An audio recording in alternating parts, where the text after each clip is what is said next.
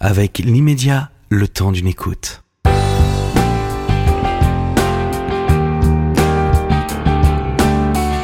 100% Berkoff, c'est bien sûr avec André Berkoff. Maxime Amblard, bonjour. Bonjour. Euh, je suis content parce que Maxime Amblard n'est pas venu avec une arme nucléaire tactique avec lui.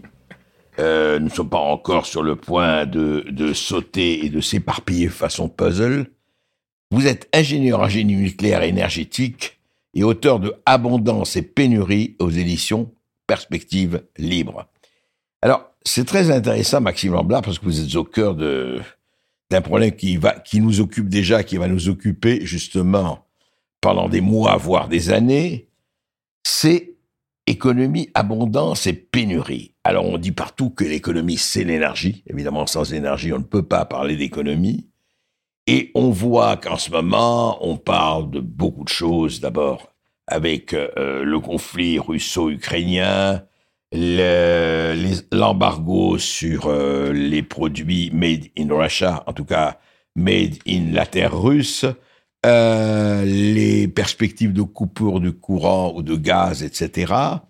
En fait, je voudrais que vous dites qu'aujourd'hui, on est en 2022, euh, fin 2022, mais enfin, on est là. Euh, quel est le tableau, évidemment, puisque vous me dites abondance et pénurie Est-ce que la pénurie aujourd'hui, dans ces matières-là, l'emporte sur l'abondance? Le tableau, c'est que euh, durant des quelques décennies, on va dire, depuis l'après-guerre jusqu'à jusqu'à aujourd'hui ou les années 2010, en France et dans le monde, on a quand même vécu une période d'abondance énergétique où toute notre consommation d'énergie, la population, tous les indicateurs économiques sont grimpés en flèche, en mode euh, exponentiel. Ouais. Parce qu'on s'est mis à exploiter de façon massive le pétrole et tous ses bénéfices en termes d'utilité, de commodité, de facilité d'utilisation. Euh, ça se, on va dire, ça se transporte facilement, c'est liquide, ça se brûle, ça se récupérait assez facilement à l'époque. Ouais. Euh, même si euh, ça se récupérait encore plus facilement à l'époque de Rockefeller, mais euh, le pétrole conventionnel. Et même avec les quadruplements du prix du pétrole, au moment de la guerre du Kippour, etc., est-ce que déjà ça a été les signes avant-coureurs de que quelque chose se passait bah, Il commençait à avoir quelques signes, oui, mais c'était surtout des aléas euh, géopolitiques qui Bien faisaient euh, augmenter les prix. Parce qu'il y a quand même de la spéculation derrière, il y a quand même des intérêts géopolitiques qui font que. C'est clair. Mais le prix est pas forcément un très bon indicateur pour ce qui est de la rareté du pétrole. Le meilleur mmh. indicateur, c'est plutôt la fréquence de fluctuation du prix, justement. Et plus le pétrole va se faire rare, plus euh, les fluctuations de, du prix du pétrole vont augmenter. Parce que le pétrole augmente, donc la consommation diminue, donc le Bien pétrole sûr. va diminuer, etc.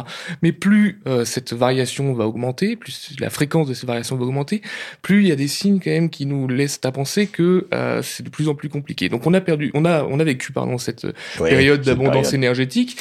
Et aujourd'hui, on s'aperçoit que dans le monde et essentiellement en Europe, il y a, euh, il y a des problèmes de pénurie qui apparaissent, des problèmes de pénurie Alors, quel problème de énergétique. pénurie spécifiquement aujourd'hui il y a trois problèmes distincts aujourd'hui dans la crise que nous vivons. C'est quand même assez déco... enfin, c'est pas lié à mon livre qui se met au-dessus de tout ça, mais Non, mais pour l'actualité essentiellement, on a une crise de l'offre du gaz.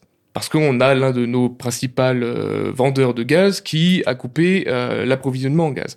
On a un problème d'approvisionnement en gaz, même si ce dernier ne date pas non plus que de cette année. On sait qu'en 2021, on avait déjà des problèmes d'approvisionnement. Euh, notamment parce que la Russie privilégiait son, son client euh, à ses clients asiatiques en termes d'approvisionnement oui, plutôt que les clients européens. Mais Euh, on a aussi, vous disiez qu'il a coupé le robinet, mais on a aussi fait l'embargo. Oui, mais c'est en conséquence de l'embargo qu'il a coupé le robinet, On bien sûr. Mais Voilà. bon, la, la finalité, c'est quand même C'est ça. on a quand même le robinet de coupé. Première pénurie. La deuxième pénurie, c'est euh, au niveau de la production d'électricité en Europe. Et là, c'est vraiment indépendant du gaz russe, en fait. Le, le gaz russe, c'est plutôt le petit grain de sable qui vient encore plus ouais. détériorer la machine, alors, qui, qui n'allait pas forcément Ouais. déjà bien à l'origine. Ouais, Alors, qu'est-ce qui s'est passé pour résister Eh ben, qu'est-ce qui s'est passé? Il y a, c'est mon opinion après, ça n'engage que moi, mais de ce que j'observe, c'est que depuis qu'on a commencé à vouloir mettre en place une libéralisation du marché de l'électricité, le mécanisme de libéralisation intrinsèque, donc le, le calcul du prix de La l'électricité, concurrence, etc. Exactement. etc. Mais le mécanisme de calcul de l'électricité fait que ça n'a pas absolument pas incité les producteurs soi-disant privés, même si en France ça reste essentiellement EDF, Bien à sûr. investir dans des modes de production pilotables. Mm. Et pour compenser ce déficit d'investissement dans les modes de production, on a d'abord, dans les années 2010, mis en place une sorte de subvention aux renouvelables par euh, des obligations d'achat. Renouvelables étant euh, éoliennes, panneaux solaires, voilà, etc. Pardon, je vais préciser, renouvelables intermittents électriques. Donc c'est oui, panneaux solaires et éoliennes essentiellement, même s'il y a un petit peu qui ont été versés aussi à la biomasse, enfin à d'autres types de, de, renouvelables, mais c'est essentiellement du renouvelable électrique intermittent. Et à côté de cela, il y a beaucoup de pays, notamment l'Allemagne et un peu en France, qui, avons, qui ont arrêté des modes de production pilotables nucléaire en Allemagne, un petit peu en France ici avec Fessenheim, et du charbon également à cause de, enfin à cause ou grâce, ça dépend de quel point de vue, mais grâce à l'augmentation des CO2, euh, des pollution, etc. Voilà, des restrictions, euh, des restrictions au niveau de, de, de, de, la pollution atmosphérique et de les émissions de gaz à effet de serre. Donc ça ne valait pas le coup de réinvestir pour euh, prolonger la durée de vie de ces centrales. mais à côté de ça, bon bah on a investi dans quelques centrales à gaz, pas suffisamment. On n'a pas du tout investi dans du nucléaire qui est pilotable, et l'hydraulique est quand même en capacité quasiment au maximum, en tout cas en France. En Allemagne, ils en ont pas beaucoup. Dans tous les pays, on est quasiment au maximum de l'exploitation. Donc, pénurie, quelque part. Donc, euh, on, en gros, on a de plus en plus de production variable, avec de l'autre côté une consommation variable. Hmm. Le problème, enfin, le, la contrainte physique intrinsèque au réseau électrique, c'est que la consommation doit toujours être égale à la production. Quand on a une consommation, on peut pas stocker l'électrique, c'est bien ça. Pas en pas en la forme électrique. En tout cas. on est obligé de la convertir en une autre forme pour pouvoir la stocker. Donc chimique dans des batteries ou euh, potentiel de pesanteur dans des barrages, etc. Mais c'est sous une autre forme. Donc il y a une perte. En tout cas, il y a un rendement qui diminue. Mais le fait est que euh, on a, euh, on a de la, de la consommation qui a toujours été variable, on veut, parce qu'on mhm. consomme quand on veut, c'était le ah principe de base. Hiver, été, etc. Il peut y avoir, il y a de très grosses variations en plus, vous avez raison, euh, saisonnières, journalières, hebdomadaires, il y a de ben très grosses variations de la consommation. Et de l'autre côté, on avait essentiellement de la production pilotable, donc on pouvait ajuster euh, la production à la consommation. Mais quand on rajoute de plus en plus de variabilité à la production, au bout d'un moment, et qu'on diminue la pilotabilité, au bout d'un moment, on se retrouve dans une situation où il faut se libérer des degrés de liberté pour que euh, on puisse continuer à équilibrer l'offre avec la demande. Ce degré de liberté qui est libéré, c'est la consommation qu'on efface. Mmh. Et là, ça nous permet de continuer à avoir l'équilibre. Mais sans cela, L'équilibre est Quand vous dites la consommation qu'on efface, ça veut dire quoi très exactement? C'est-à-dire Ça veut dire qu'il faut demander aux gens de diminuer leur consommation. Alors, plutôt, il y a différents paliers quand même. Le premier, non, mais pour euh, préciser, mieux comprendre. Le palier le plus extrême qu'on s'était autorisé, autorisé jusque-là, c'est-à-dire la réserve tertiaire, ce sont des entreprises ou des particuliers qui ont souscrit à des contrats spéciaux, qui, moyennant un prix d'électricité moins cher, autorise prioritairement RTE à leur dire bah, vous coupez votre, votre consommation d'électricité parce qu'aujourd'hui on a besoin de libérer ah de, de, la consommation. Et on accepte de couper tant d'heures, etc. La Exactement. Ce qui risque d'arriver cet hiver, c'est que cette réserve tertiaire ne soit pas suffisante pour continuer à rééquilibrer le réseau en cas de, de déséquilibre offre-demande, production-consommation, et qu'on doive euh, effacer donc de la consommation. Là, vu que c'est pas consenti, on va plutôt dire délester de la consommation consommation, couper l'électricité à des particuliers qui n'en ont pas, qui n'ont pas demandé. Et, Parce que vous avez vu, Maxime Anglard, juste pour préciser, qu'il y a une loi qui est passée, avec une loi, un décret-loi, où on pourrait, euh, euh, en tout cas, si j'ai bien compris, mais corrigez-moi si je me trompe, qu'on pourrait euh, arrêter les deux heures par jour. Oui, mais c'est ce qui, oui, c'est ce qui était prévu. Oui, et donc ça, ce serait obligatoire, c'est-à-dire ce serait une contrainte. Mais même sans même sans passer par la loi, je suis même pas sûr qu'ils étaient obligés de passer par la loi pour se le permettre en fait, parce que quand il s'agit de sécuriser le réseau électrique pour éviter un blackout, RTE a un peu toute la toutes les prérogatives pour se permettre ça, donc ils peuvent couper le jus. Euh, donc c'est quelque chose de probable à votre avis? C'est quelque chose qui est beaucoup plus probable que ce qui n'a que, ce qui était dans le passé en tout cas. Mmh. Et même en 2021, souvenez-vous, on a quand même eu des problèmes d'approvisionnement d'électricité. On avait notre ministre de l'écologie qui nous disait ah cet hiver ça risque d'être tendu parce qu'on avait des réserves de gaz qui étaient déjà euh, pas, pas aussi hautes qu'aujourd'hui, mais surtout on avait, euh, bah, on avait des problèmes d'approvisionnement électrique qui, qui sont tendanciels en fait. C'est vous avez vu que les presses qui gouvernent, cher Maxime Amblard, ont tout prévu le col roulé Monsieur Bruno oui, Le Maire, oui, la LORAC. mais la euh, communication c'est bien, mais euh, ça va pas nous permettre de remonter la pente. Euh, ça sera pas du jour au lendemain, ça c'est sûr. Parce que construire des moyens de production électrique, ça se fait pas en un claquement de doigts. En, quelques mois, ça va se faire sur des années, voire peut-être même une dizaine d'années pour ce qui est du nucléaire. Je sais. Mais, alors, oui, pardon. Mais comment, comment vous expliquez? Bah, on avait quand même le nucléaire, la France s'enorgueillissait, hein, 75% de l'électricité était venue du nucléaire. Après, on a dit Fessenheim, c'est terminé, euh, ça suffit. Euh, 11, je ne sais pas combien de centrales un peu en panne ou en tout cas en, en, en voie de restauration. Et puis, on, on, disait on va tout arrêter, puis maintenant on reprend. Est-ce qu'il n'y a pas eu une espèce de quand même de brouillard complet du point de vue du pilotage de tout cela Bien sûr, mais ça date pas de juste euh, le mandat d'Emmanuel Macron, c'est beaucoup sûr. plus vieux. Depuis euh, depuis Mitterrand déjà qui a commencé à faire essouffler le programme de le plan Mesmer, qui a vraiment une ambition qui allait au-delà de juste le parc qu'on avait actuellement, notamment avec la, quatrième, la, enfin, la quatrième génération, c'était plutôt le surgénérateur, oui, le Phoenix et Super. Phoenix, qui Mhm. était vraiment construit. On avait une grosse ambition, on était très en avance sur ce point-là. À partir des années, euh, des années Jospin, notamment avec l'accord électoral en 97 euh, de la gauche les plurielle, ouais.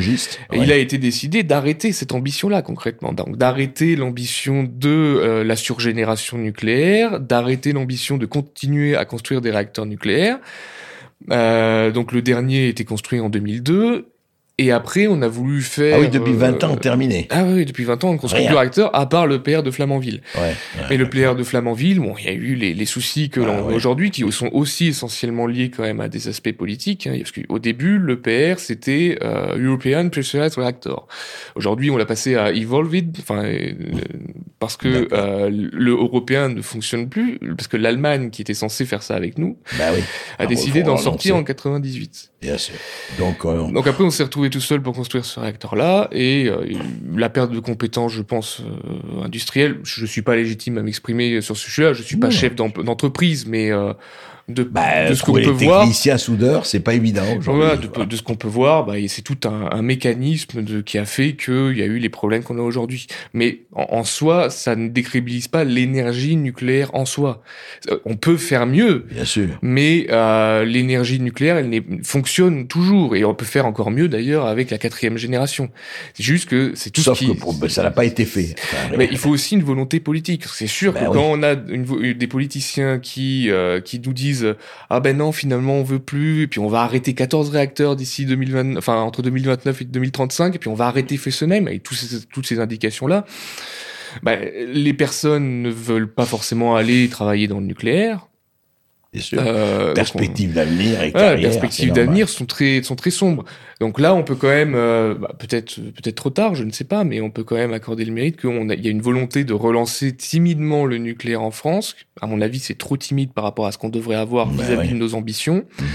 Euh, mais voilà, on va lancer six réacteurs Ah ouais, EPR2 d'ici euh, d'ici Et alors, 2035. troisième pénurie, Maxime Amblard. Et du coup, la troisième, c'est pas tant pénurie, mais le troisième problème, Problème, qui accable, oui. euh, qui accable les Français et les Européens en général, c'est euh, le mécanisme de tarification de l'électricité sur le marché de l'Union européenne. Parce que en soi, le prix de l'électricité n'a pas forcément, enfin le, le coût de production de l'électricité dans l'Union européenne et en France ne coûte pas forcément plus cher en moyenne. Si on considère chaque mode de production indépendant les uns des autres et qu'on fait ça au prorata de leur contribution au mix Mhm. électrique, il y a juste le gaz qui a augmenté. Donc il y a juste normalement les coûts de production du gaz qui Mais on a indexé le prix de l'électricité sur le gaz. Bah, c'est plus pervers que ça en fait. Expliquez-nous, oui, C'est parce que euh, le prix de l'électricité, ça sort d'une théorie économique derrière, donc il y a quand même un, principe mathématique, mais le système électrique, on va dire, rejoint beaucoup d'exceptions qui font que ce système-là, enfin ce système mathématique euh, économique ne fonctionne pas. On, on a décidé, enfin ils ont ils ont décidé Ouais, que ouais. euh, le prix de l'électricité serait fixé sur le coût marginal de production de la dernière unité qui produit un kilowattheure qui rentre sur le réseau électrique. Ça, ok, c'est une théorie marginaliste qui s'applique sur plein de, de, de- Mmh. de- plein d'autres euh, aspects, euh, quand on vend des baguettes par exemple ou je ne sais quoi. Euh, le souci, c'est que ça ne prend pas en compte les contraintes intr- physiques intrinsèques à l'équilibrage du réseau électrique. Et notamment, c'est un aspect, mais pas que, euh, pour équilibrer l'offre et la demande sur les dernières minutes et dernières heures qu'il y a pour l'équilibrer, on a besoin de moyens de production qui sont très flexibles et Mmh. qui euh, peuvent moduler leur production très rapidement. en heure, etc. Euh, même ouais. de minute en minute, hein, minute en enfin, minute, mais ouais. qui peuvent être très flexibles au niveau de la modulation de leur production.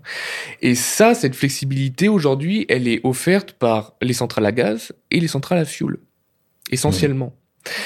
Euh, donc, la plupart du temps, et même avant quand tout allait bien d'ailleurs, le prix de l'électricité était euh, calibré, enfin était calé sur les prix, euh, le coût marginal de production de l'électricité par des centrales au gaz. Et comme le coût marginal de production d'une centrale au gaz est, est quasiment totalement lié même euh, au prix du gaz, au prix du bah combustible utilisé eh ben, on était aligné sur les prix du gaz. Bon, dans une période où euh, l'approvisionnement en gaz était pas très cher, euh, ça ne pose pas problème en soi, parce qu'on arrivait à avoir des prix d'électricité qui étaient entre 30 et 60 euros le mégawattheure. Bon, il n'y a pas trop de soucis. Le souci que ça pose quand même, c'est que vu que c'est aligné sur les coûts marginaux de, les coûts marginaux de production euh, et pas le coût de production total, les, euh, les producteurs d'électricité ne sont pas garantis de pouvoir couvrir, être rentables en fait, de pouvoir couvrir l'entièreté du coût de production en vendant leur, électricité. Mmh. Donc pour pallier à cela, ils, on subventionne les, les, enfin, les, les, énergies renouvelables intermittentes électriques, éoliennes et photovoltaïques pour inciter à, euh, à euh, leur construction et garantir en gros aux producteurs que vous allez être rentable à la fin parce qu'on va couvrir votre coût de production oui, mais attendez, mais on sait très bien que les éoliennes et les panneaux solaires n'ont pas ne, couvrent pas, même à deux, euh, les besoins de ce point de vue-là. Euh, ça dépend des capacités de production qu'on a. Il y a certains qui croient. RTE fait, des, fait différents scénarios qui, qui, qui, qui, peuvent marcher. Qui ça. Mais, comment, comment, comment vous expliquez que l'Espagne et le Portugal ont sorti de cette dépendance enfin de alors l'Espagne et le Portugal ils sont pas totalement sortis en fait. l'Espagne et le Portugal ce qu'ils ont fait ils ont dit on va plafonner euh, les, les coûts de, du, du, de production de l'électricité par du gaz. Et le manque à gagner du producteur c'est la enfin, c'est la communauté qui va payer. Donc c'est les impôts en fait qui vont payer. Ah oui d'accord. C'est l'État c'est les impôts in fine c'est pas tant qu'ils sont des faits de ça c'est que mais ça profite c'est un peu pervers parce que ça profite aux pays étrangers comme nous qui pouvons apporter du gaz enfin de, de l'électricité qui est parfois moins cher d'Espagne et c'est le contribuable espagnol qui paye. Qui paye donc c'est pas forcément l'idéal non plus. En France, on a préféré le bouclier tarifaire. Donc en gros, on a dit on arrête d'indexer le, tarif régulé, euh, réglementé euh, sur euh, sur les, les, prix en gros du, marché pour que les, les, fournisseurs les fournisseurs alternatifs soient toujours rentables parce que ça c'était le cas avant. Hein. On, augmentait artificiellement le tarif régulé pour que les fournisseurs alternatifs puissent se dégager des marges. Une concurrence un peu artificielle. on a décidé d'arrêter ça, donc du coup tous les fournisseurs alternatifs. Euh, Mais alors du coup, dans, les, dans, les, mois à venir ou maintenant, est-ce qu'on va être vraiment en période de, de vraie pénurie au niveau de la production d'électricité, même si on arrive à rétablir un prix qui reflète les vrais coûts de production mmh. d'électricité au prorata des, des, modes de production, on restera quand même sur un, un système qui est tendu en termes de production physique. Parce que là, le, prix, même s'il n'est pas forcément élevé, il y a une production bah physique qui manque. Voilà, donc là, euh, comme, comme j'ai dit, il faut quand même beaucoup des années pour reproduire des modes de production. Donc euh, on peut s'inquiéter pour cet hiver, mais on peut s'inquiéter pour l'hiver prochain aussi et pour les hivers à venir. Cette tendance-là, elle... Période de vache maigre, on peut le dire. Exactement. Et vu ce qui s'est passé sur Nord Stream, Nord Stream 1 et Nord Stream 2, notre approvisionnement en gaz, je suis pas garanti qu'il soit forcément très... Enfin, au niveau européen, parce qu'encore une fois, c'est la plaque... On est sur une plaque continentale interconnectée, donc c'est le niveau européen qui compte. Donc même si on a beaucoup de zones portuaires qui sont là pour accueillir du GNL américain en France, les Allemands, qui consomment énormément de gaz, n'ont pas forcément... Et puis il faut euh, des navires, il faut des il faut des méthaniers aussi. Il faut toutes les infrastructures, il faut les construire, etc. Donc ça, ça prend du temps aussi. Donc ça va être, ouais, ça va être un peu spécial. On va être.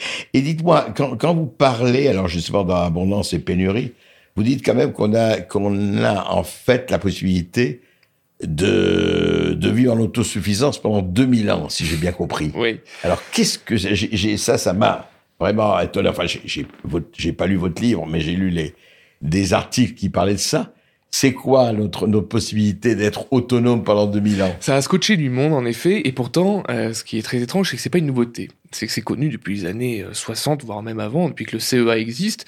C'est pas très compliqué au niveau physique, on sait qu'on peut faire ça.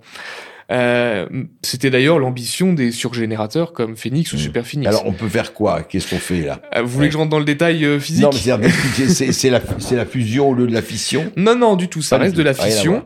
C'est que en fait, on va exploiter un, processus physique qui s'appelle la transmutation. Mmh. Donc on va, il y a deux types de noyaux en fait dans ce qu'on met dans nos réacteurs. Il y a des noyaux dits fissiles. Donc eux, ils ont juste à capturer un neutron pour fissionner. Donc là, c'est très mmh. direct. Et on a les noyaux euh, dits fertiles qui ont besoin de, capturer deux neutrons pour fissionner. Ils en capturent un, ils se transforment en un autre noyau, donc là c'est la transmutation, Ouais. et après ils en capturent un autre et ils peuvent fissionner. Fait, euh, Nous, ce qui nous intéresse pour faire fonctionner des réacteurs à fission nucléaire, c'est les noyaux fissiles. Mmh. Donc, c'est-à-dire, je vais sortir des gros mots, mais c'est l'isotope 235 de l'uranium. Donc, uranium 235. Son petit cousin, qui lui est un noyau fertile et qui est beaucoup plus abondant sur Terre, parce qu'il fait, il compose 90, plus de 97% de, de, de la, de l'uranium. non, 99, Ouais, pardon, ouais. virgule 2, parce que c'est 0,7% de Mm. l'uranium 235. Donc, euh, Ouais, je comprends. 99,2% de l'uranium naturel. C'est énorme. Euh, et lui est fertile. Dans les, dans les réacteurs qu'on a aujourd'hui, non, la technologie fait que on, a, on, on ne peut exploiter que la capacité énergétique qui nous est fournie par l'uranium 235, donc les, ça. les 0,7%.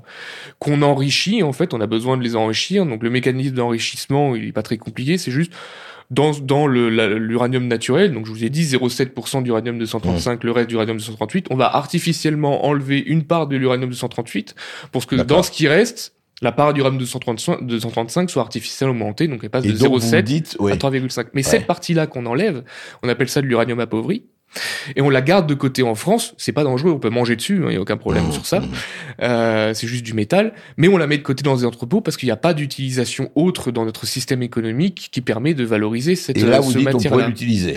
Eh ben, dans les réacteurs de quatrième, enfin, les réacteurs surgénérateurs, Ouais. la promesse, c'est que on va pouvoir transmuter des, des, des, des noyaux fertiles. on pourra le transmuter. Voilà. Donc, en fait, dans le, dans le réacteur, pour faire les fissions, on va utiliser du plutonium, parce que l'uranium 138, quand il Mhm. capture un neutron, il se transforme en plutonium 239.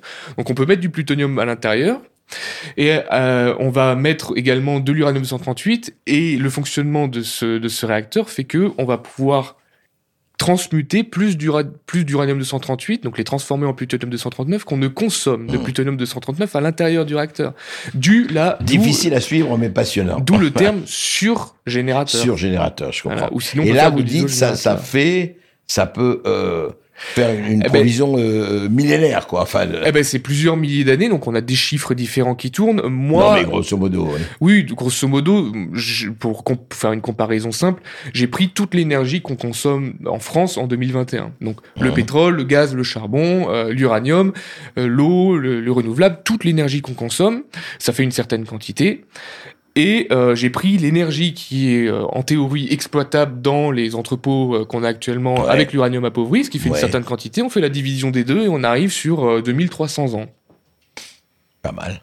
Voilà. Et si on fait le raisonnement sur le monde entier, Ouais. en considérant les réserves d'uranium appauvri, en considérant les réserves d'uranium sous terre, qu'il faut creuser encore un Mhm. peu, et les ressources estimées, qui sont pas non plus, c'est pas des estimations mirobolantes non plus, elles est juste sûr. plus cher à aller extraire, eh ben, pour satisfaire la demande énergétique primaire Mondiale. totale mondiale, hein, donc là c'est pas Mhm. juste la France, vraiment le monde entier, ça fait des réserves de 1600 ans.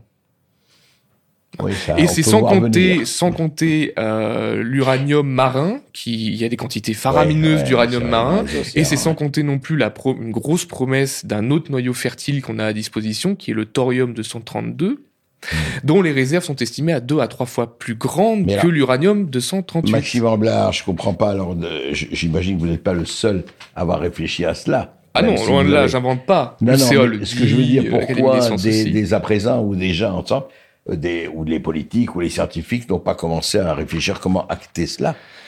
Parce que c'est, vous imaginez Ce que vous dites, c'est une révolution totale. On n'a plus de problème pendant 1000 1600 ans ou 2000 ans. Comment ça se fait qu'on ne, non mais qu'on ne commence pas à travailler là-dessus, quoi? Ah, c'est une bonne question. C'est certainement multifactoriel. Il y a peut-être, euh, il y a sûrement de l'ignorance qui arrive dedans. Ouais, Euh, il y a, ouais. je pense pas qu'il y ait un complot global en disant euh, non, on va pas faire de complot, Est-ce que c'est surgénération. ignorance ou est-ce que c'est manque d'initiative Mais oui, enfin, ouais. moi je mets ça sur une manque un manque d'ambition politique et Ouais. l'arrivée de, de politiques, euh, enfin de, de, de logique libérale qui veulent que l'État se dessaisisse de tout, euh, de tout investissement Ouais. euh, globaux. Donc on n'a plus fait de planification, on n'a plus de vision de long terme, d'anticipation. Du coup, regarder à 2000 ans l'approvisionnement énergétique euh, d'un pays. et les entreprises privées s'en fichent un peu, surtout quand elles sont dans une logique financière. Ouais. Donc euh, même sur un horizon de 50 ans. C'est d'ailleurs pour ça que euh, aujourd'hui on a des problèmes de production d'électricité parce que c'est un investissement qui est très long en fait. Et pourtant les Mesmer et compagnie sous De Gaulle ils y avaient pensé. Et hein. pourtant on avait de la planification, mais on avait un, État stratège qui chaperonnait tout en fait. Moi c'est la principale grille de lecture que j'ai. C'est une tendance euh, mmh. doctrinale puis après idéologique qui est arrivée sur euh, le fait que le marché devait tout contrôler. Et, euh, on revient toujours à ça, c'est-à-dire on avait un État stratège et on a un État doigt mouillé. Mais ça va en fonction de tel ou tel segment du marché, on y va ou on n'y va pas. Mais comme tout dépend de l'énergie, tout bah, notre système économique dépend de l'énergie, parce que l'énergie en bah, termes... Euh, l'économie, c'est de l'énergie. Oui, mais, dans la définition, l'énergie, c'est la transformation de l'environnement. Donc rien que quand je bouge ce verre, je dépense de l'énergie parce que je transforme l'environnement euh, au plus de la façon la plus simple possible.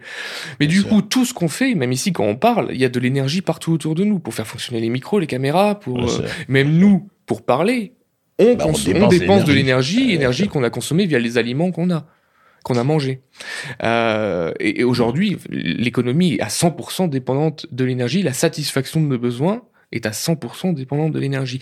Donc, essayer de faire quelque chose, essayer de, de, de mettre dans l'économie et de financiariser l'énergie, pour moi, c'est la plus grosse erreur qu'on puisse faire. C'est le serpent qui se mord la queue et à la fin, tout s'effondre, en fait. Et c'est bien ce qui est en train, hélas, d'arriver. Espérons que Maxime Amblard, avec euh, Abondance et Pénurie, sera légèrement écouté par les princes qui nous gouvernent et qui commencent à changer de perspective. Merci Maxime Amblard. Merci à vous.